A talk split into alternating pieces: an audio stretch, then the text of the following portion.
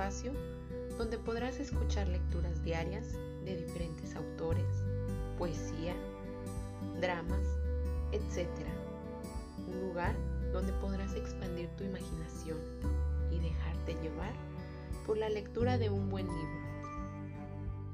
La lectura es un mundo de aprendizaje diario. ¿Te gustaría echar a volar tu imaginación y aprender conmigo de todo ello?